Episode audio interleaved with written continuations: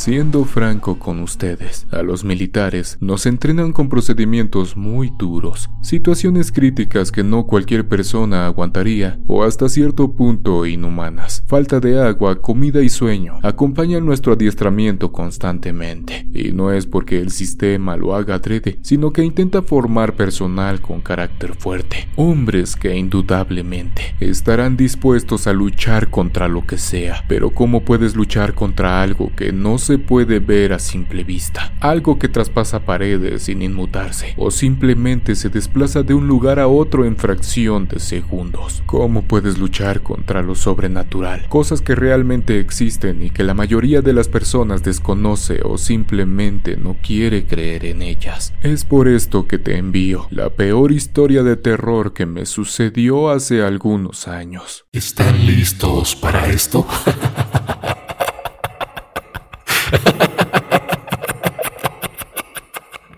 En aquel tiempo me desempeñaba como cabo en un regimiento cualquiera. Mis actividades eran varias, tales como el aseo, disciplina e instrucción de los soldados a mi mando. Así que como entenderán, también debía tener mano dura con mis encargados. Esto nos forma como las personas que somos, leales, fuertes e inquebrantables hasta cierto punto, pues seguimos siendo humanos y claramente tenemos debilidades. Si no son físicas, lo son mentales y es aquí donde comienza mi historia historia. Transcurrían los meses finales del 2006. Este periodo fue característico por intentar terminar con algunos grupos de malhechores que han tenido desde hace ya mucho tiempo sometida a la ciudadanía con la venta de sustancias que dañan a las personas. Ya saben a lo que me refiero. Sustancias que dañan a nuestra juventud y que los hace dependientes de ellas. Cosas de las que prefiero no hablar por lo delicadas que son. En esos meses se nos dio la orden de dirigirnos hacia Michoacán para disminuir la violencia provocada por los carteles. Sin duda, una tarea bastante difícil y peligrosa. Comenzamos con los preparativos y la información táctica. En sí, todo el protocolo que nos permitiría hasta cierto punto salir bien librados de aquella situación. Siendo sinceros, para esto nos preparan. Así que era hora de hacer frente y defender la soberanía del Estado. El primer día, todo estuvo muy tranquilo. Dudamos de la información que se nos había proporcionado, pues la calma era demasiada, cosa que también nos ponía alerta, pues no era normal. Como les comento, aquella noche fue la única en calma, pues después todo se tornó bastante complicado. Intentamos descansar y cenar algo para estar repuestos para el día siguiente. Hasta este punto, estábamos siendo víctimas de los ya conocidos halcones que mantienen informados a los contrarios. La noche pasó y comenzamos con la primera situación paranormal, o más bien el primer encuentro con lo desconocido. Eran alrededor de las 15 horas cuando llegamos a un plantío que después se convertiría en una base estratégica para nuestro combate. Y es aquí donde todos comenzamos a creer en las cosas paranormales. Nos instalamos y rápidamente colocamos a los soldados en puntos estratégicos para el cuidado de los compañeros, soldados que alertarían al campamento en caso de algún tipo de intrusión o emboscada, pues las cosas comenzaban a ponerse de color de hormiga, por lo que informaban los demás campamentos. Enfrentamientos que ya estaban cobrando la vida de compañeros y sujetos del equipo contrario. Jamás imaginamos que aquella noche nos enfrentaríamos no solo a personas comunes y corrientes, sino a algo que va más allá de mi entendimiento. La noche llegó nuevamente, cuando de pronto uno de nuestros compañeros dio aviso por radio que un grupo de 13 camionetas y un vehículo de tipo acorazado se dirigía a gran velocidad a nuestro campamento. Rápidamente, dejamos lo que hacíamos para tomar posiciones e intentar estar preparados para cuando llegaran aquellas personas. Nos distribuimos entre la maleza tratando de rodear el campamento y así someter a nuestros adversarios. Pasarían alrededor de 12 minutos cuando llegaron a nuestro campamento. Nuestro señuelo había funcionado a la perfección, pues se dirigieron rápidamente al centro de la base. Pensaron que su misión sería tan fácil como quitarle un caramelo a un infante, pero se toparon con pared. La fiesta comenzó. Detonaciones por todos los flancos eran claramente perceptibles. El enemigo evidentemente venía a terminar con nosotros, cosa que resultó sumamente difícil para ellos, pues solo lograron herir a tres de mis compañeros. Lo que nos dejó en qué pensar hasta la fecha fue lo siguiente. Comenzamos a hacer nuestro trabajo, misión que terminó satisfactoriamente pero algo no cuadraba. Poco a poco, comenzamos a disminuir el número de personas de aquel equipo contrario, bajas inevitables que sumaban a nuestro favor. Uno de los soldados logró identificar a una persona bastante extraña. Se movía velozmente entre los árboles y la oscuridad de la noche. El soldado mencionaba que ya había detonado algunos impactos contra él, pero no caía. No dudamos de eso, pues este soldado tiene buenas puntuaciones en tiro, excelencia en cada ejercicio de esta índole. Él comentaba que lo más raro de todo es que no traía algún tipo de recurso para atacar o defenderse, aunque parecía que sí lo traía porque la silueta así lo reflejaba. Corría entre las sombras y claramente no lo podíamos tomar a la ligera. Lo que es imposible de creer es que logramos identificar que este ser tan extraño desviaba la atención de los soldados de un objetivo en específico. Cada vez que se tenía en la mira a esta persona en concreto, este ser de oscuridad salía detrás de él para correr con dirección a nosotros, como intentando desviar la atención de aquel hombre que seguía atacándonos. Jamás nos había pasado algo parecido con algún contrincante. Sin duda, lo que estaba sucediendo no era normal. Se trataba de un ser extraño que protegía a una persona. Más tarde nos enteramos que se trataba de un ser de protección que cuida a estos personajes, y hasta donde sé, jamás lo han hecho de forma gratuita por lo que nos contó tiempo después un soldado de guerrero, es que el cobro de aquella protección sale bastante caro, y que en ocasiones es necesario el sacrificio de animales pero también de personas, un tema bastante tenebroso por lo que nos dijo el compañero. Como pudimos, identificamos al objetivo. Esta persona se notaba que también había recibido adiestramiento militar pues su comportamiento correspondía a algún tipo de soldado. Era astuto, ágil y bastante inteligente. Nos costó algo de trabajo poder desactivarlo, pero lo logramos. En cuanto esta persona cayó al suelo, aquella sombra que nos rodeaba y se escabullía entre las sombras y los árboles de la región, desapareció como una pequeña bruma, algo muy parecido al humo que se desvanece en el aire. El fuego terminó pero estábamos presionados por algunos compañeros que sufrieron heridas leves que en cualquier momento y en las circunstancias en las que estábamos podrían pasar a graves si no eran atendidas. Así que nos comunicamos con Central para pedir apoyo médico, ya que las mismas no podían ser curadas por nuestros compañeros con conocimientos en el tema. Era necesario llevarlos al lugar correcto. En ningún momento podíamos estar con la guardia abajo, pero ya un poco más tranquilos y menos alterados, comenzamos a platicar sobre el tema. Varios compañeros afirmaban haber acertado algunos impactos contra aquel ser de oscuridad sin obtener ningún resultado.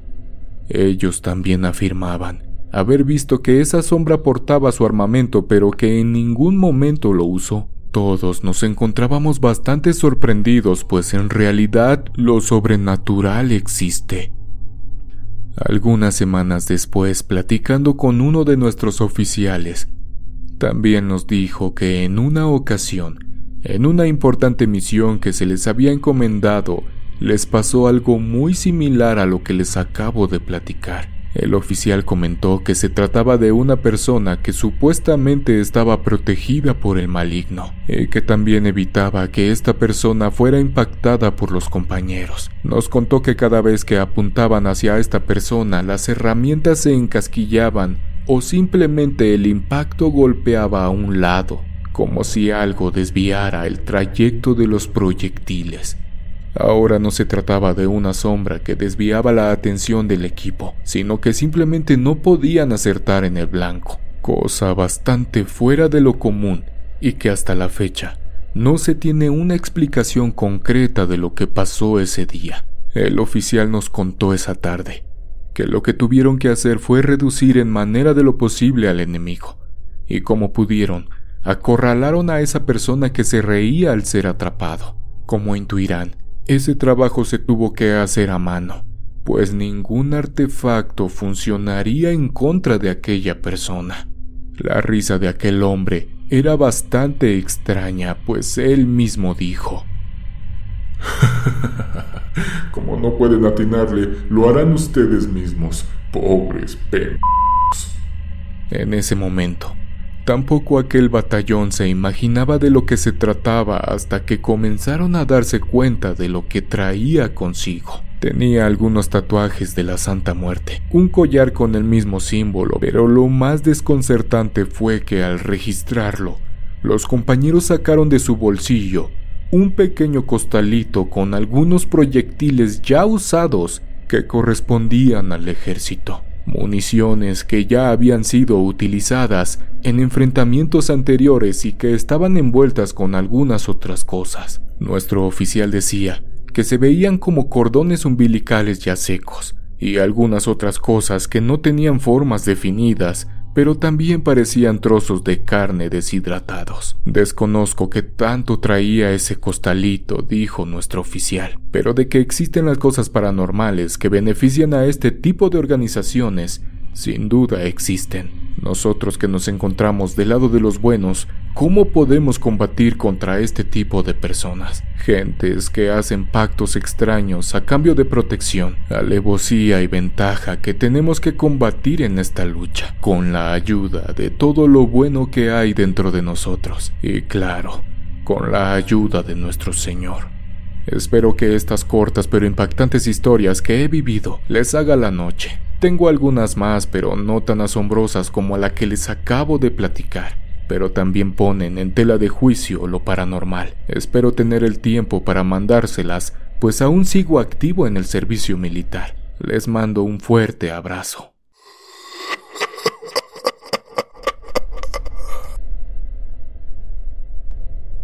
Mi nombre es Camilo y la historia que les voy a relatar me sucedió cuando yo tenía 18 años y estaba prestando mi servicio militar obligatorio en mi país natal, Colombia. Esto pasó en el 2012 y la historia comienza así. Cuando empezamos nuestro servicio militar, éramos un aproximado de 120 soldados en mi compañía y todo transcurría con normalidad en nuestro entrenamiento.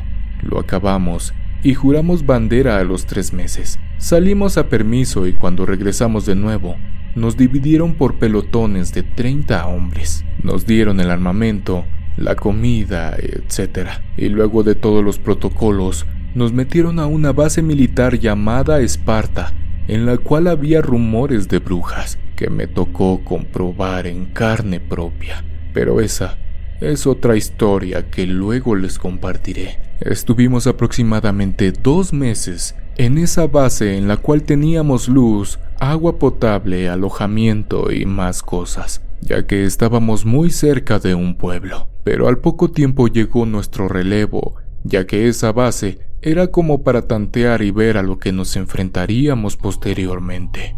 A lo largo de esos dos años obligatorios, llegó el ansiado día de ir a otra base llamada Cruces, en el regimiento de Anori, Antioquía, y la cual para entrar, para que hagáis una idea, solo se podía entrar por vía aérea, y solo pudimos acceder a ella en helicóptero, ya que el pelotón que estaba en esa base ya estaba terminando su servicio militar. Llegamos, y todo transcurría normal. Al estar en medio del monte o selva, lógicamente no teníamos luz y todo era con linterna o velas. Podíamos cargar el móvil una vez al día ya que teníamos una planta que funcionaba con gasolina, pero solo la prendían por tres horas diariamente.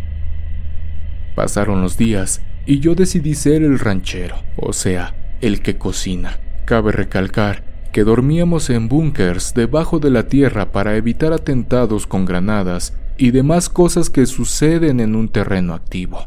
Recuerdo que me despertaba para hacer el desayuno a las 4 de la mañana, y justo mi aprendiz de apellido Cañas, al cual le decíamos el payaso, era sumamente humilde y religioso, por lo tanto, se ganaba el aprecio de todos nosotros. Fue a donde cocinábamos y empezó a contarme algo que había sucedido con un compañero de apellido Ambrosio en ese búnker.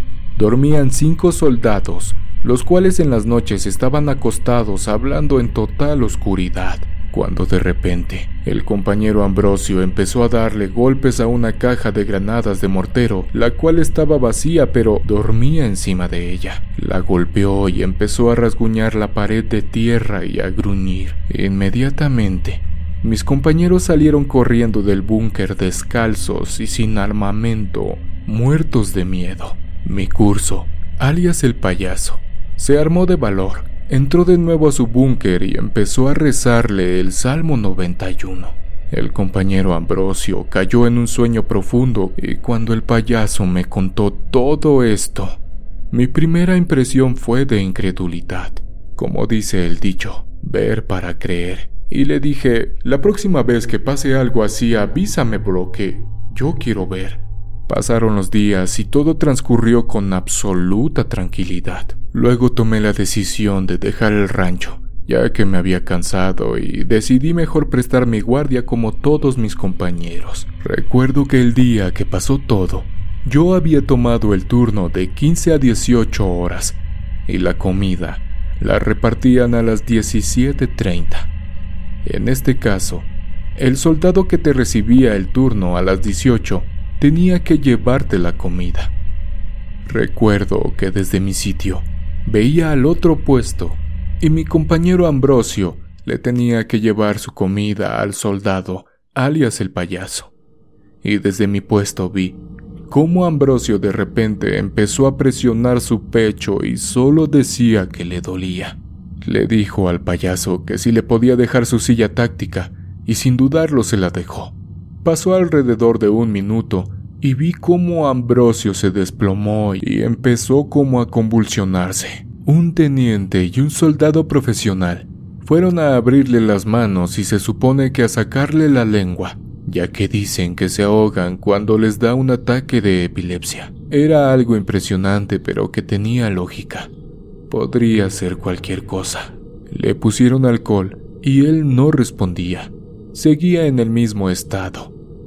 Mi compañero payaso le empezó a rezar el Salmo 91 nuevamente y poco a poco se le veía la mejoría al soldado Ambrosio. Se calmó un poco y aún desmayado se lo llevaron a su búnker. Nos reunimos todos los soldados afuera del búnker para hablar de lo que había pasado. El soldado profesional del cual no recuerdo su nombre solo decía que estaba enfermo ese soldado, que era un ataque de epilepsia, o sea que trataba de llevarlo todo al lado lógico, a lo cual el soldado payaso se molestó mucho y le dijo, entonces ¿por qué no funcionó ni el alcohol ni nada de lo que le hicieron? Y sí funcionó al rezarle el Salmo 91, mi teniente.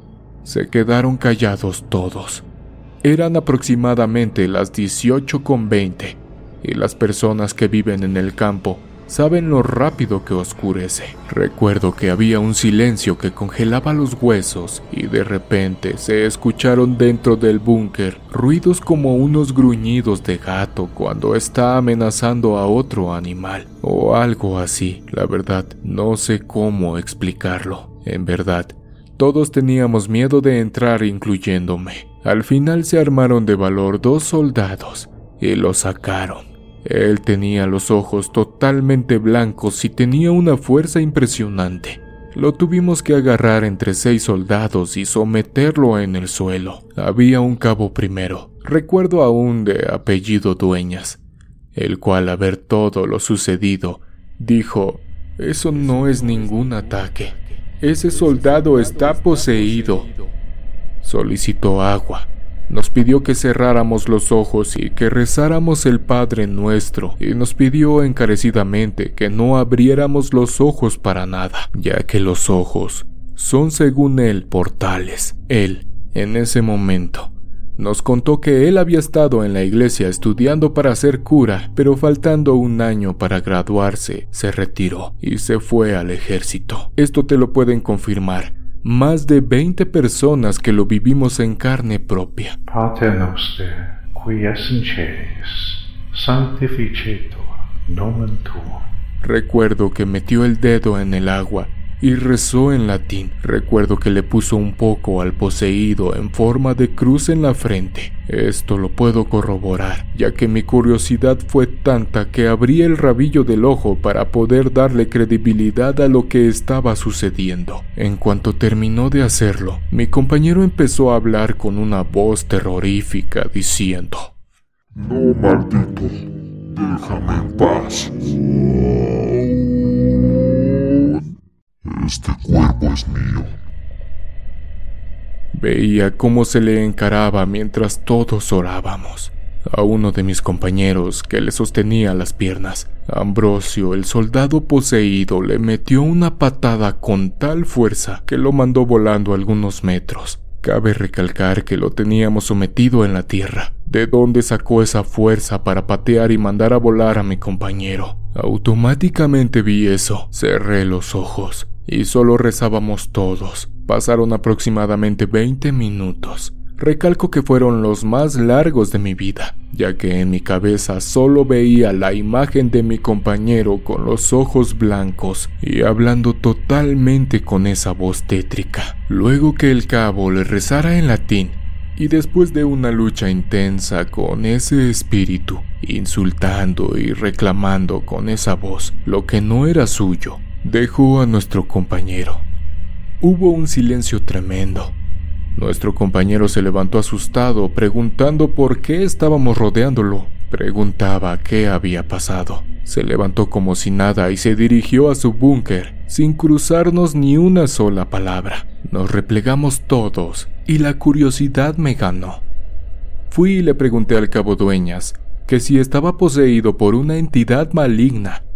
Él nos dijo que no, que al parecer Solo se trataba de una entidad que simplemente quería volver a la vida, que si hubiera sido maligna, hubiese dañado a alguien con su fusil. Esa noche, a mi compañero le quitaron todo su armamento y no lo dejaban ni prestar guardia. Al día siguiente, un curso de apellido Cañas y yo fuimos a hablar con Ambrosio para preguntarle lo que le pasaba. Y ahí fue donde nos contó que cuando tenía 16 años jugó a la tabla Ouija dentro de un cementerio y que esa entidad no los dejó cerrar la sesión y que lamentablemente se había pegado con él. Desde ese momento cuando le pasaban esos ataques, él cuenta que sentía que peleaba por dentro con una sombra enorme que le quería robar su cuerpo. Recalco que no estamos locos, porque lo vivimos y lo vimos 34 personas con exactitud. Antes de entrar al ejército nos hacen exámenes tanto físicos como psicológicos. Todo esto lo reportaron al batallón. Y al cabo de dos días, mandaron un helicóptero y sacaron a ese soldado del área de operaciones. Quiero hacer énfasis que los helicópteros solo entraban al área de operaciones los días 5 y 28 para llevar comida. Imaginad lo fuerte que fue esto, que a los dos días entró uno solo para sacar a ese soldado y nunca volvimos a saber de él. Lo último que supimos es que le estaba haciendo seguimiento el cura del batallón. Espero que me crean. Sé que esto parece de película, pero lo vivimos muchos. Y si alguno de mis cursos de la compañía Gema 212 escucha el canal, ellos podrán corroborar lo real que fue esta historia. Feliz noche comunidad. Estimados amigos, si las historias de terror son lo que más te gusta, te dejo en pantalla una para que te acompañe esta noche. Suscríbete y activa la campanita, en verdad, nos ayudarías mucho. Nos vemos en una siguiente emisión de Oscuro Secreto. ¿Quieres escuchar las historias de terror que más te gustan sin cortes comerciales? Puedes convertirte ahora en miembro de Acast.